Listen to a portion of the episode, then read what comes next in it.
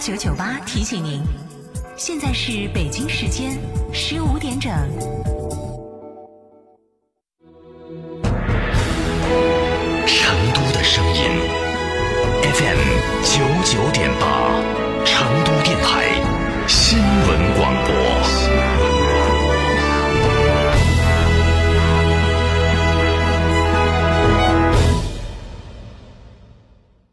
风范让世界勇敢向前。新美式运动轿车凯迪拉克 ATS-L 限时特惠，十八点九九万起，更有志向计划百分之二十首付，日供低至九十九元。寻八五零二零六六六。成都凯迪武侯立交外侧。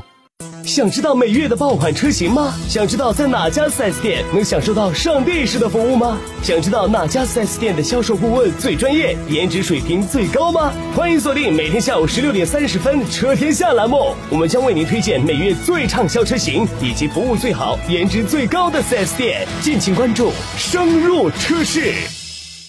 六点六万买哈弗，加诚哈弗五月特惠季聚会来袭，购车享现金、金融、置换三重好礼。加诚汽车作为成都区域哈弗 H 六独家代理商，综合优惠更是高达二点八万元。买哈弗到加诚，活动详询八二八七七七七八八二八七七七七八。途观 L 搭载智能四驱与 2.0T 强劲动力升级来袭，配备超大全景天窗、多路况驾驶模式，助旅途大有可观。更有插电式混动版车型带来超低油耗及不限行特权。详询上汽大众当地经销商。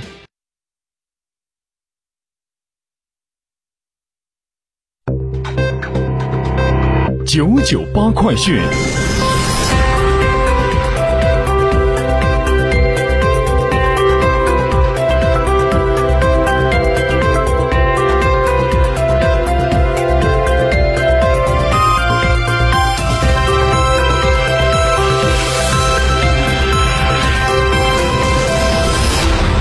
北京时间十五点零二分，来关注这一时段的九九八快讯，我是蓝霄。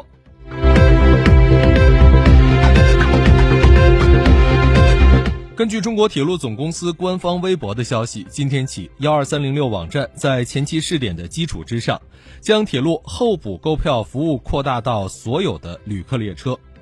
候补购票服务是指在通过幺二三零六网站和 APP 购票时，如果遇到所需车次、席别无票，可以自愿按照日期、车次、席别预付款提交购票需求，售票系统会自动排队候补。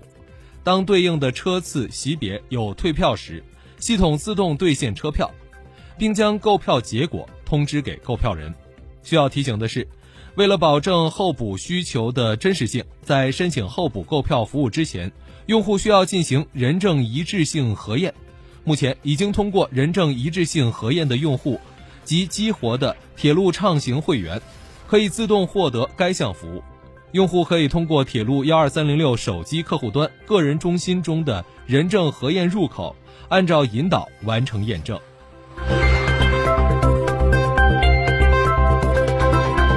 近日，财政部、国家税务总局发布了今年前四个月的全国税收数据。今年前四个月，在税收收入同比增长百分之四点六的情况下，个税收入同比下降百分之三十点九。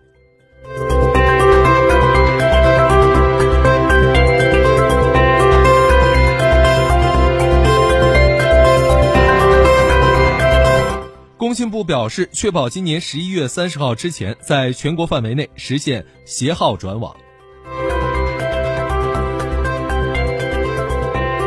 住建部等四部门共同印发《关于进一步规范发展公租房的意见》，明确要分类合理确认确定准入门槛，针对不同困难群体合理设置准入条件，采取适当的保障方式和保障标准。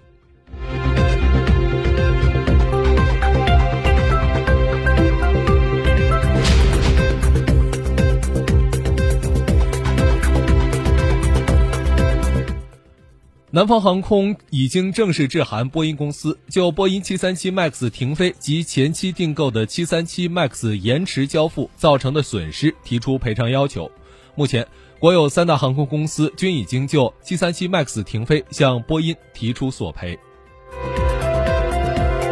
此前，中国国航相关负责人证实，国航已经就波音737 MAX 飞机长时间停飞以及订单无法按时交付所造成的损失，正式向波音公司提出索赔，也成为了继东航之后第二家波音正式向波音正式提出索赔的国内航空公司。波音737 MAX 因短时间内连续发生空难，该机型遭遇全球停飞。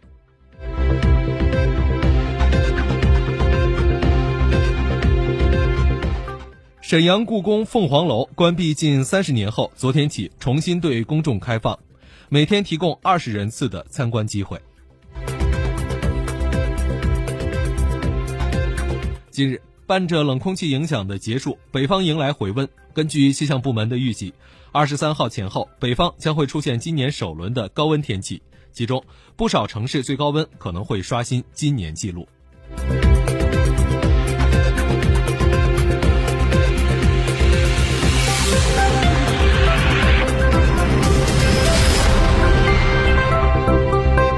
国际方面，英国首相特蕾莎梅二十一号表示，六月初将会提交英国议会审议投票的退出协议法案中，包含就法案本身举行确认性公投的内容。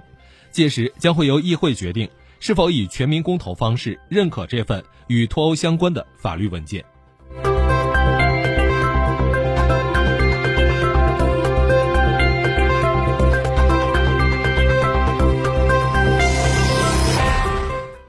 欧盟和中国之间未来将有更多的廉价航班。欧盟委员会五月二十号在布鲁塞尔表示，双方已经达成了相关的协议。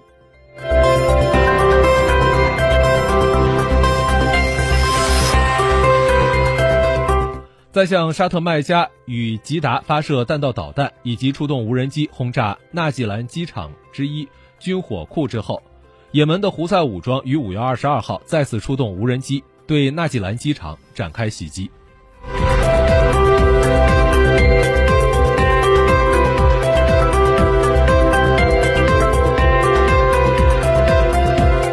乌克兰新上任的总统弗拉基米尔·泽连斯基，你就如何与俄罗斯进行谈判举行全民投票。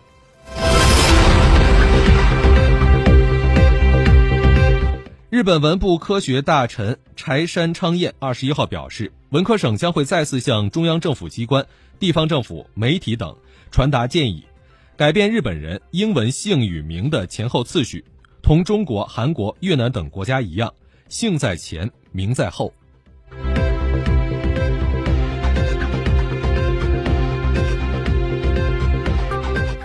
根据英国《新科学人》杂志当地时间本周一的报道，科学家们最新公布的一项研究显示，由于格陵兰岛和南极洲巨大的冰盖在不断的融化，全球海平面的上升速率速率可能会远远超过预期。纽约、上海等数个全球沿海大城市未来都可能会受到威胁。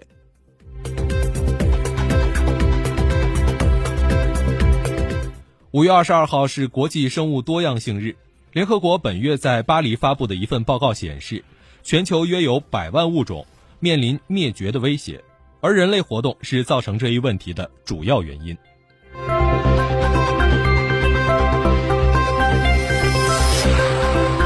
来关注刚刚收盘的沪深股市行情，